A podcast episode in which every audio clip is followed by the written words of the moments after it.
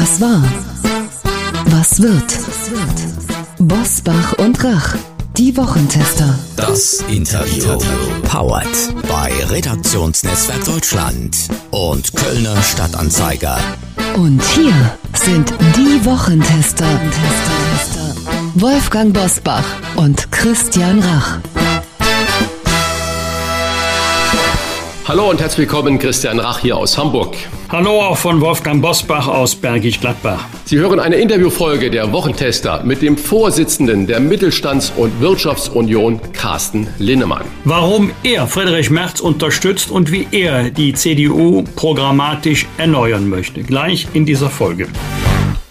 Wir bedanken uns bei unserem Werbepartner FreeNow für die freundliche Unterstützung. FreeNow kennen Sie vielleicht noch als My Taxi App. Doch FreeNow ist mittlerweile viel mehr. Sie können über die App neben dem Taxi auch E-Roller, E-Scooter, E-Bikes, Carsharing und Ride buchen. Das ist ein Mietwagen mit Fahrer zum Festpreis. FreeNow ist die Multimobilitätsplattform mit dem größten Angebot in ganz Europa. In Deutschland sind bereits ShareNow, Miles, Tia, Emmy und Voi über die FreeNow App buchbar. Alle Mobilitätsservices in einer App. Flexibel, einfach, schnell und nachhaltig. Von A nach B mit der Option, die am besten für Sie passt. Das ist FreeNow. Laden Sie sich jetzt die FreeNow App herunter und entdecken Sie alle verfügbaren Services in Ihrer Stadt.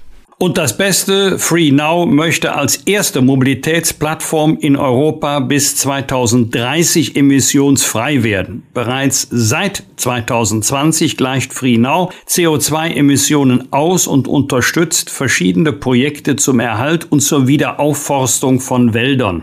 Alle Infos zur App finden Sie in unseren Show Notes und unter www.free-now.de. Hier die Adresse noch einmal www.free-now.de. Heute zu Gast bei den Wochentestern Carsten Linnemann.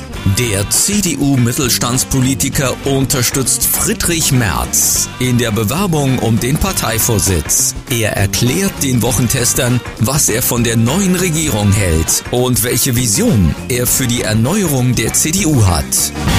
Als Vorsitzender der Mittelstands- und Wirtschaftsunion zeigt er regelmäßig klare Kante, wenn sich seine Partei mal wieder auf ihre Kernkompetenz Wirtschaft besinnen soll. Sogar als neuer Parteichef war er im Gespräch, doch stattdessen unterstützt er nun lieber Friedrich Merz im Team. Wie sieht seine Vision einer neuen CDU aus und was wünscht er der neuen Ampelregierung zum Start? Herzlich willkommen bei den Wochentestern Carsten Linnemann. Hallo lieber Wolfgang, hallo Herr Rach. Herr Linnemann, es ist die Woche des Wechsels. Angela Merkel tritt nach 16 Jahren Amtszeit als Bundeskanzlerin ab und Olaf Scholz wird künftig die Geschicke des Landes leiten. Der gibt sich schon zum Start auffällig, machen wir so in Anführungsstrichen, mittig. Man könnte fast sagen, wie Angela Merkel. Welche Politik erwarten Sie von einem Bundeskanzler Olaf Scholz? Ja, vom Stil her wird das eine ähnliche Sache werden. Ich denke, er wird unaufgeregt dieses Amt ausführen, ähnlich wie Angela Merkel. Ich glaube, in einer Zeit der Aufgeregtheit sehnen sich die Menschen danach.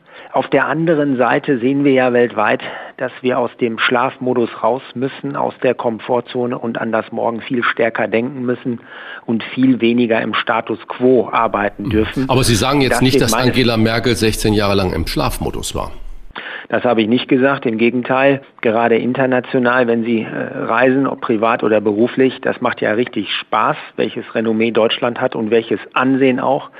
Gleichzeitig haben wir mit dem Geld sind wir vernünftig umgegangen, sonst könnten wir uns die ganzen Wirtschaftssachen jetzt hier nicht leisten. Aber Sie haben recht, Herr Rach, in Sachen Reformbedarf, in Sachen Reformwachheit hätte ich mir mehr gewünscht. Wir möchten mit dir drei Top-Themen besprechen, die in dieser Woche ganz Deutschland bewegt haben und vermutlich noch weiter bewegen werden.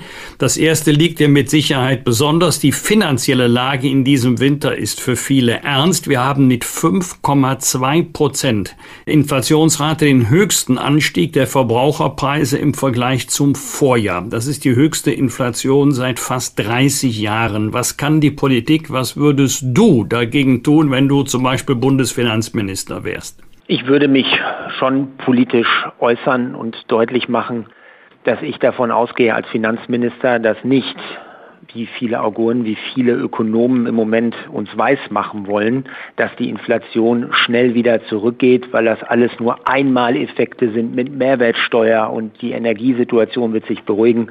Ich halte das für äh, Quatsch. Ich finde, das kann man auch nachvollziehbar begründen, weil es im Moment von allen Ecken und Enden kommt nämlich ganz viele Gründe, warum die Inflation höher bleibt als zulässig von der EZB akzeptiert. Also ich rechne mit nennenswert mehr als zwei, vermutlich mehr als drei Prozent in den nächsten Jahren im Durchschnitt, weil einfach die Lieferengpässe nicht von heute auf morgen zu lösen sind. Im Gegenteil, weil wir einen Fachkräftemangel haben, weil wir Babyboomer haben, die jetzt in Rente gehen und viel mehr konsumieren und gleichzeitig eine europäische Zentralbank. Ich sage das mal an dieser Stelle ganz deutlich, Wolfgang, weil ich ja weiß, dass du im gleichen Boot mit unterwegs bist, die zumindest in Teilen politisiert ist, weil es da Eigeninteressen gibt, dass man eben nicht die Zinsen erhöht, sondern möglichst auch mal so eine Inflation laufen lässt. Ich hoffe, ich stehe jetzt nicht mit einem Bein im Knast, aber es ist einfach mein Gefühl und da muss das auch mal raus. Und wir sehen in Amerika, dass dort jetzt eine Lohnpreisspirale losgetreten wird. Das heißt verständlicherweise, die Arbeitnehmervertreter sagen, wenn die Arbeitnehmer mehr Inflation, also wenn es teurer wird zahlen müssen, dann wollen sie auch mehr Lohn und brauchen auch mehr Lohn. Und das könnte auf äh, Deutschland zukommen, auf Europa. Und deswegen wäre der erste Punkt ganz klar in Sachen Europäische Zentralbank deutlich zu machen, so geht das nicht weiter. Der zweite Punkt ist mit dem Geld auskommen, was man einnimmt. Ich sehe nicht an einer Stelle eine Antwort darauf, wie wir das alles finanzieren können, die ganzen Programme, die da versprochen werden. Herr Rach hat eben zu Recht gesagt, bei uns lief auch nicht alles rund. Ja, im Gegenteil gebe ich zu. Aber was bei uns rund lief, war, dass wir an der Schuldenbremse festgehalten, nicht nur das, sondern uns auch politisch zur Aufgabe gemacht, sogar unter dem Stichwort schwarze Null mit dem Geld seit Jahren auszukommen, was wir einnehmen. Wenn wir jetzt uns wieder aber auf Teufel komm raus verschulden, übrigens auch jenseits Corona, das wird ja alles unter dem Deckmantel Corona gemacht, dann brauchen wir uns nicht wundern, wenn das nicht nur in Deutschland, sondern in Europa passiert, dass dann auch die Geldmenge ausgeweitet wird und es auch da einen Zusammenhang mit Inflation gibt. Und der dritte und letzte Punkt, der ganz normale Malocher der lebt auch nicht unbedingt immer in den großen Städten Deutschlands. Der hat auch nicht immer eine U-Bahn-Angebot äh, vorhanden oder ein S-Bahn-Angebot vorhanden, sondern der fährt mit seinem Auto. Und der kann auch nicht mal eben äh, mit dem öffentlichen Nahverkehr zwei, dreimal umsteigen, um die 40 Kilometer oder 50 Kilometer am Tag hin und her zu fahren. Und der sieht an der Zapfsäule diese zwei Euro. Und wir hier in Berlin Mitte spüren das nicht. Das gehört zur Ehrlichkeit. Und da kann die Antwort nicht sein, wartet auf die Pendlerpauschale ein Jahr, bis er vom Finanzamt den Bescheid bekommt. Nein, im Übrigen ist die Pendlerpauschale auch ungerecht, weil derjenige, der mit dem Auto fährt, stärker belastet wird als derjenige, der mit, den, mit dem Zug fährt. Und ähm, deswegen brauchen wir, finde ich, eine 1 zu 1 Rückgabe aus der CO2-Abgabe, die wir jetzt alle in Deutschland zu Recht bezahlen, weil ich ja fossile Energieträger teurer machen muss und Anreiz zu schaffen, in die Alternativen zu gehen. Aber ich finde, das Geld gehört eins zu eins zurück an die privaten Haushalte und an den Mittelstand. Bundesweite Empörung gab es, weil zwei Dutzend radikale Demonstranten und auch Demonstrantinnen, muss man auch sagen, mit Fackeln das Privathaus der sächsischen Gesundheitsministerin Petra Köpping belagert haben. Frage, muss der sächsische Ministerpräsident, CDU-Ministerpräsident Michael Kretschmer entschiedener gegen solche Aktionen vorgehen? Oder generell muss man noch in Sachsen entschiedener gegen diese Corona-Leugner und Impfgegner vorgehen? Nicht nur in Sachsen, in ganz Deutschland muss Recht und Gesetz gelten meine Partei muss nicht rechter werden, sondern rechtsstaatlicher und die Rechtsstaatlichkeit nicht nur akzeptieren, sondern auch durchsetzen. Darum geht es und nicht nur gegen Rechtsextremismus, so wie das die angehende Regierung offenkundig verbal im Moment kundtut, sondern auch gegen alle Arten von Extremismus bis hin zum Islamismus. Und insofern glaube ich, ist es wichtig, dass man jetzt nicht den Eindruck erweckt, weil es einen bestimmten Vorfall gibt, müssen wir jetzt härter werden, Der Rechtsstaat muss überall hart durchgreifen nach Recht und Gesetz und da darf sich die, die CDU nicht beirren lassen von irgendwelchen Leuten, die sagen, darüber dürft ihr nicht reden, weil es dann Wasser auf die Mühlen ist von Protestparteien, sondern wir müssen es durchsetzen. Das erwarten die Leute von uns und dann kriegen wir auch wieder mehr Stimmen. Widerstand gegen demokratische Regeln gehört mittlerweile leider zum Standardrepertoire unter Corona-Leugnern. Fürchtest du eine weitere Radikalisierung sollte es zu einer allgemeinen Impfpflicht kommen? Die Wahrscheinlichkeit ist nennenswert, ja. Das ist mein Bauchgefühl und deswegen tue ich mich auch bis dato schwer. Ich bin kein Jurist und argumentiere nicht wie die Juristen und sage, ich weiß nicht, wie Karlsruhe entscheidend wird, wenn ich ähm, diese, diese körperliche Unversehrtheit angreife. Nein, mir geht es um den Zusammenhalt der Gesellschaft. Das läuft ja, ja seit Jahren nicht mehr rund. Im Gegenteil. Es fehlen irgendwie die Leitplanken, die Grenzen, die gesetzt werden und ein Klima in der Gesellschaft, dass wir wieder bereit sind, auch andere Argumente zu hören und vieles mehr. Was ich erlebe bei der Impfpflicht ist, dass ich Herrn Kekulé wirklich recht gebe, zumindest dem, was ich hier in meinem Seismographen jeden Tag sehe. Das ist mein Internet bzw. mein E-Mail-Account.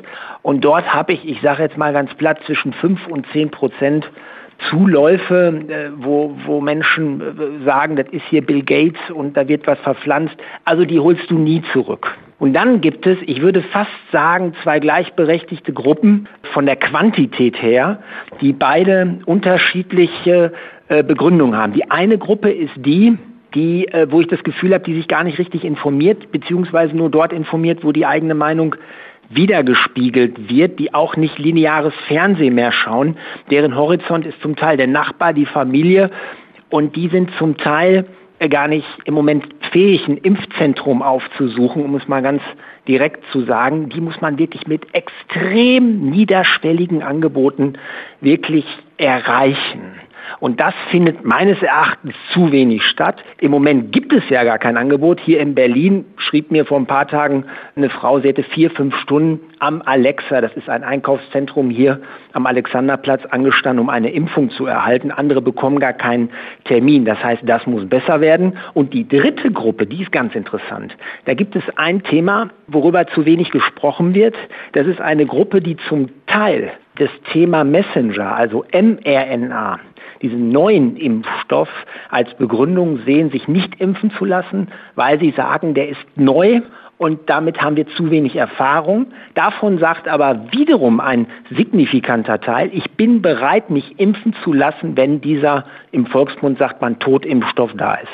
Dieses Zulassungsverfahren läuft jetzt. Ich hoffe, dass das schnell umgesetzt wird, in der Hoffnung, dass man dann eine direkte Impfpflicht nicht mehr braucht. Eine indirekte haben wir ja de facto dadurch, dass alles immer mehr 2G wird, was ich begrüße auch, äh, findet das statt. Aber für eine direkte Impfpflicht bin ich nicht, weil ich glaube, du wirst viele damit nicht überzeugen können. Im Gegenteil, die werden erst recht Nein sagen. Und wenn wir dann noch eine Schere bekommen, dass diejenigen, die sich das Bußgeld leisten können, das, das mal eben aus der Tasche bezahlen, aber der andere es nicht, bekommst du noch eine Schere in der Gesellschaft, auch monetär. Und auch das verursacht Spaltungstendenzen. Und deswegen bin ich von einer allgemeinen Impfpflicht nicht überzeugt oder noch nicht überzeugt. Wenn ich nochmal zu Ihrem ersten Argumentation komme, dass äh, wir viel genauer dahin schauen müssen. Wenn ich heute lineares Fernsehen gucke oder viele Zeitungen lese, dann habe ich das Gefühl, dass die Meinungen, die da vertreten werden, eigentlich den Minderheiten zugeordnet werden, den radikalen Strömungen zugeordnet werden. Nicht innerhalb der Presse, sondern die Beschreibung, was da passiert in unserem Land und in unserem Volk lassen wir uns von diesen Radikalen, von diesen Minderheitsmeinungen zu sehr beeinflussen in unserem Handeln und Denken heute? Ja, da ist was dran, aber ich glaube, es ist auch menschlich. Wenn die Minderheit so laut schreit, dass die Mehrheit denkt, sie sei in der Minderheit, haben sie natürlich offenkundig ein Problem der objektiven Wahrnehmung. Und deswegen ist das natürlich ein Problem. Gleichzeitig sehen wir natürlich auch Bilder, wenn du nachts die Bundeswehr siehst, wie die Patienten durch Deutschland fliegt und wenn es nur fünf sind oder zehn, dann denkst du, mein Gott, hier bricht alles zusammen und siehst die Verhältnismäßigkeit äh, nicht mehr. Ich will das gar nicht schönreden, auch nicht im Ansatz. Nur das ist einfach so, der Wolfgang Bosbach kennt das auch, du sitzt in der Talkshow, kriegst auf einmal eine Betroffenheit, wird ein Fall gezeigt von einer Frau, die wirklich Pech hatte und das wird dann bezogen auf die Allgemeinheit, aber der Fernsehzuschauer sieht das auch als Allgemeinheit. Wir wissen genau, das sind Einzelfälle, da muss man sich drum kümmern, aber Sie haben völlig recht, das ist ein Problem der Wahrnehmung. Nichtsdestotrotz muss man trotzdem dann, wenn man dieses Beispiel aus Sachsen äh, nimmt, dort hart durchgreifen. Was sollten die Medien Ihrer Meinung nach denn tun? Es galt ja früher immer in der Werbung und auch in den Medien, Bad News are Good News. Ich fände es super. So? Ja klar. Ja klar, man braucht sich ja nicht nur die Bildzeitung ansehen, sondern auch andere. Das spürten ja auch ähm, Bestseller-Autoren wenn du einen Titel rausgibst, Chance, jetzt ist der weniger im Verkauf, als wenn da steht Krise. Das ist klar, das sagen ja auch alle Soziologen, Philosophen und jeder, der sich mit diesen ähm, Themen beschäftigt. Ich persönlich bin ein ganz großer Freund davon, dass man in Zukunft mehr Pro und Contra bei den Kommentaren zulässt. Warum sagt man nicht, wenn es eine ähm, Zeitung ähm, ein, ein Thema hochzieht, dass man sagt, komm, wir in der Redaktion haben unterschiedliche Meinungen. Ich höre das dann immer im Hintergrundgespräch. Ja, die Redaktion war sich nicht einig, wir mussten uns dann entscheiden. Der Journalist hat dann den Kommentar übernommen. Warum sagt man nicht, komm, zwei Journalisten, zwei verschiedene Kommentare in zwei Richtungen und der Leser kann sich dann seine Meinung bilden. Nur mal ein kleines Abrupter Beispiel. Themenwechsel. Carsten, eine Kandidatin der Union soll den amtierenden Bundespräsidenten Frank-Walter Steinmeier herausfordern. Das kündigten sowohl der neue NRW-Ministerpräsident Hendrik Wüst als auch Friedrich Merz an. Unterstützt du die Idee? Und wenn ja, hast du schon einen Vorschlag, welche Frau aus der Union dieses Amt übernehmen könnte? Ich unterstütze die Idee, aber ich frage im Moment irgendwie jeden, wer das denn ist, was denn dahinter steckt. Und die Frage konnte mir noch keiner beantworten. Aber ich bin mir sicher, dass der eine oder andere da jemanden im Kopf hat. Vielleicht Herr Wüst selbst und der Mann ist Profi und erfahren genug, dass er weiß, Sowas darf man nicht groß weitererzählen, weil dann ist es rund. Und dann sind die ersten Namen, die gehandelt werden, sind dann gleich kaputt, in Anführungsstrichen. Oder ist das im Moment schon so die erste Lernschritte? Wir sind mal wieder Opposition und jetzt können wir natürlich auch einen Bundespräsidenten in Frage stellen, dass das in diese Richtung geht. Wahlkampf, Sie haben es vorhin selber schon gesagt, äh, der Wüst muss im äh, nächsten Jahr einen Wahlkampf bestreiten, dann ist er ein halbes Jahr im Amt und er muss sich ja natürlich auch ein bisschen profilieren. Und zweite Frage, welchen der drei Bewerber um den CDU-Parteivorsitz sehen Sie denn in den äh, Fußstapfen der Bundeskanzlerin Merz, Röttgen oder auch Braun? Zur ersten Frage, Profilierung ist doch überhaupt nichts Schlechtes. Wir Politiker sind doch gewählt worden, um auch profilierte Meinungen vorzutragen. Und man darf nur nicht Profilierung machen aus taktischen Gründen oder strategischen Gründen, sondern Profilierung mit einer Überzeugung, die damit gepaart äh, ist, ist völlig in Ordnung, völlig legitim.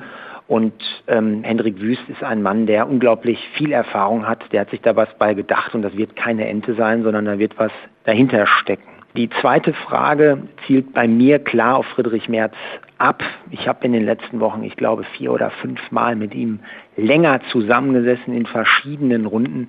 Es ist einfach so, dass er an der Basis mit Abstand die höchsten Beliebtheitswerte hat und es ist auch so, zweitens, wir wählen jetzt keinen Bundeskanzler, das ist eine Frage, die steht in vier Jahren an, sondern wir wählen jemanden, der die Partei wieder zusammenführt. Und so wie ich Friedrich Merz sehe, wird er keine One-Man-Show machen, sondern im Gegenteil. Der hat das Ziel, die Partei zusammenzuführen.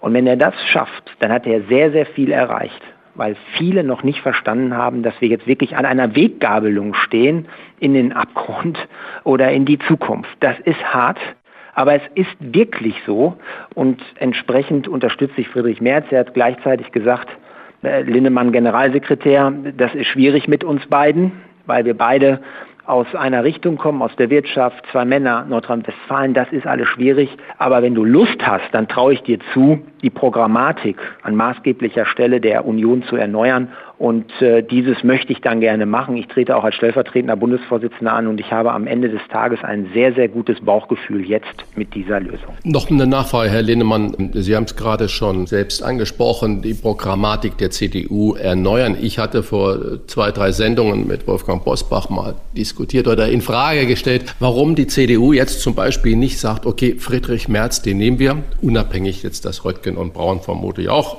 ganz legitime Kandidaten sind. Und äh, der macht das zwei Jahre. Diese zwei Jahre nutzen wir, um von unten heraus mit jungen Menschen oder jüngeren Menschen, so wie Sie das sind, dann die CDU zu erneuern, zu gucken, was für weibliches Personal wir da auch haben und wie wir dann die CDU die nächsten zwei Jahre, die sich dann da anschließen, mit einer neuen Führung komplett in den äh, neuen Bundestagswahlkampf hineinführen könnten. Äh, weil wie soll eine Erneuerung stattfinden, wenn man mit einem Kandidaten Merz, der dasselbe Alter wie unsere Bundeskanzlerin hat, die jetzt zurücktritt, wie soll das gelingen? Warum macht man nicht so eine Übergangszeit, sortiert sich neu, macht eine Programmatik neu, sucht neue fähige Menschen aus Ost, aus West, aus Nord, aus Süd, Männlein oder Weiblein und sagt dann, das ist die neue Kraft, auch konservative Kraft von mir aus. Eine sehr gute Frage. Eine Vorbemerkung dazu. Ich ärgere mich immer, wenn man sagt, der ist 66, äh, äh, das ist ein Alter, da äh, Ich habe es extra nicht, nicht in den Mund genommen, sondern gesagt, so genauso alt wie unsere Bundeskanzlerin. Sehr gut, sehr gut. Die jetzt aufhört, Herr Rach, genau. genau. genau. Ich halte es da mit, ähm, wie ist der noch, Otto Rehagel, ne? Der hatte mal gesagt, es gibt keine alten und jungen Spieler, sondern nur gute und schlechte. Aber jetzt zu Ihrer Frage. Da ist was dran sollte es sich so entwickeln in zwei oder drei Jahren oder wann auch immer und Friedrich Merz sagt, ich habe mein Ziel jetzt erreicht und jetzt geht mal in die Zukunft, dann ist es so. Ich weiß es nicht. Kann auch sein, dass wir auf einmal Richtung 30 Prozent gehen, 35 Prozent, 37 und wir sagen, komm Friedrich, wir machen das weiter im Team. Aber eins ist auf jeden Fall klar. Wenn man am Anfang sagt, du machst das nur zwei Jahre, dann bist du, ja, wie sagt man das zu Neudeutschen, lame duck. Die Presse weiß ganz genau, ob der jetzt was zu Russland sagt oder zu China. In zwei Jahren ist das Schnee von gestern, da wird es wieder einen neuen Chef geben und da die Partei jetzt in der Opposition ist, nehmen wir das nicht ganz für voll. In zwei Jahren ist das viel interessanter, weil dann geht es wieder auf die Bundestagswahl zu. Und deswegen ist das meines Erachtens am Ende des Tages, wenn man eine Nacht drüber schläft, keine gute Idee. Oder es wird zwei Jahre darüber spekuliert, wer könnte Nachfolger oder Nachfolgerin werden von dem jetzigen Amtsinhaber, wenn der sich schon selber zeitlich begrenzt. Das Absolut, eine das sind ja die, die Personalien, das andere sind ja die, die inhaltlichen Themen. Mit welchen Themen könnte die CDU in der Opposition sich selber auch das Land erneuern? Also was mich ja wirklich beschäftigt, und das sage ich jetzt wirklich auch mal selbstkritisch, Wolfgang, du warst auch lange genug dabei, wir haben ja während Corona gesehen, 16 Jahre CDU hin oder her, während Corona, dass die Faxgeräte nicht in Museen nur stehen, sondern auch in Gesundheitsämtern. Und das waren Gesundheitsämter, wo nicht nur die CDU regiert, sondern auch die SPD. Das sage ich jetzt wirklich parteiübergreifend. Wir haben während Corona gesehen, dass wir es nicht gebacken bekommen haben, so blöde Luftreinigungsfilter zu organisieren. Geschweige denn in vielen Kreisen oder Schulen den Digitalunterricht bis heute nicht. Das heißt, wir haben eigentlich gesehen, dass Deutschland doch nicht so toll ist und doch nicht so gut organisieren kann, wie es gedacht hat. So. Und dann ist für mich die Frage, ist es überhaupt heute noch möglich, Politiker zu, zu rekrutieren, die den Mut haben, da durchzugehen. Ich sag mal, auch wie ein Gerhard Schröder, der sogar Opferbereitschaft mitgebracht hatte und für seine Überzeugung Agenda 2010 de facto abgewählt wurde. Oder ist es heute so verkrustet, sind die Strukturen so verkrustet, dass egal wer kommt, selbst wenn Rach und Bosbach Bundeskanzler und Superminister wären, dass das gar nicht mehr geht. Und ich bin mit den Gedanken noch nicht am Ende, aber was ich sicher weiß, ist, dass die Strukturen gebrochen werden müssen, dass das so nicht mehr weitergeht. Wir brauchen eigentlich wieder ein System in Deutschland, wo die unterste Ebene, wo der Bürgermeister so viel wie möglich entscheiden kann, wie es nur eben geht. Stichwort Subsidiarität. Das ist übrigens auch Unionspolitik pur, christliche Soziallehre. Und ich sage jetzt mal, der Bürgermeister muss dann auch entscheiden können, kann ich diese Luftfilter, diese Reinigungsfilter kaufen oder nicht, um es mal symbolisch an diesem Beispiel zu machen. Und da müssen wir wieder hin oder eine Föderalismusreform kann doch nicht sein, dass hier in Berlin Schöneberg ähm, oder Lichtenberg oder wo das war, die Schulsenatorin sagt, die jungen Leute dürfen nicht mit dem Videoformat WebEx arbeiten, aus Datenschutzgründen. Aber die gesamte Bundesregierung arbeitet mit WebEx und auch die Schüler in Nordrhein-Westfalen. Das gibt's doch gar nicht. Der Föderalismus ist super, weil er grundsätzlich Wettbewerb fördert. Aber es muss doch gewisse bundeseinheitliche Standards geben. Das waren jetzt nur mal zwei Beispiele. Und da finde ich, muss die Union in den nächsten Jahren diese Strukturreform wirklich wollen, auch glaubwürdig, weil sonst Herr Rach wiederkommt und sagt, was habt ihr denn die letzten 16 Jahre gemacht, sondern mit neuen Köpfen auch wirklich aufzeigen, weil die Ampel wird das nicht schaffen. Da steht nichts von diesen ganzen Reformen in diesem, in diesem Koalitionsvertrag drin. Also das ist, wäre für mich eines der ganz großen Themen. Und darüber hinaus brauchen wir fünf bis zehn Punkte, wo wir uns wirklich unterscheiden zu den anderen Parteien. Wolfgang, du hast mal gesagt, man muss die CDU-Mitglieder nachts um drei Uhr wecken und die müssen drei, vier Punkte aufzählen können. Genau da will ich wieder hinkommen und das wäre auch mein Ziel. Wollen wir ein Gesellschaftsjahr? Ein Pflichtjahr für alle jungen Leute, ja oder nein? Die Frage haben wir bis heute nicht zu Ende diskutiert. Man kann das wollen, man kann es nicht wollen. Man muss aber eine Entscheidung irgendwie treffen nach einer großen Debatte. Wollen wir, dass wir die Kanzlerschaft auf zwei Perioden begrenzen? Ja oder nein? Wie gehen wir mit China um? Was ist denn unser Rentenkonzept der Zukunft? Wollen wir, wenn wir die 67 erreicht haben, danach irgendwann mal die Lebenserwartung an die Lebensarbeitszeit koppeln? und gleichzeitig für die Menschen da sind, die wirklich nicht mehr können, die schon mit 40, 45 erwerbsgemindernd sind? Diese Fragen müssen wir beantworten und das muss das Ziel sein in den nächsten Jahren und nicht wieder wie in den letzten zehn Jahren uns nur auf ein, zwei Personen konzentrieren und die Unterscheidbarkeit zu den anderen Parteien nicht suchen. Das fällt uns irgendwann vor die Füße und das müssen wir leider in diesen Wochen und Monaten leidvoll erfahren. Aber genau diese Fragen, die will Olaf Scholz als Bundeskanzler natürlich äh, beantworten. Er präsentiert sich mit der neuen Ampelregierung als Garant der Mitte zwischen Grünen und der FDP. Und die drei Koalitionspartner haben ja auch schon gesagt, eigentlich äh, sind ja unsere Verhandlungen, Gespräche und Ziele mindestens auf zwei Legislaturperioden ausgelegt. Muss die CDU vor diesem Hintergrund wirklich konservativer werden? Sie muss nicht konservativer werden, rechter werden, linker werden, sondern profilierter, Herr Rach.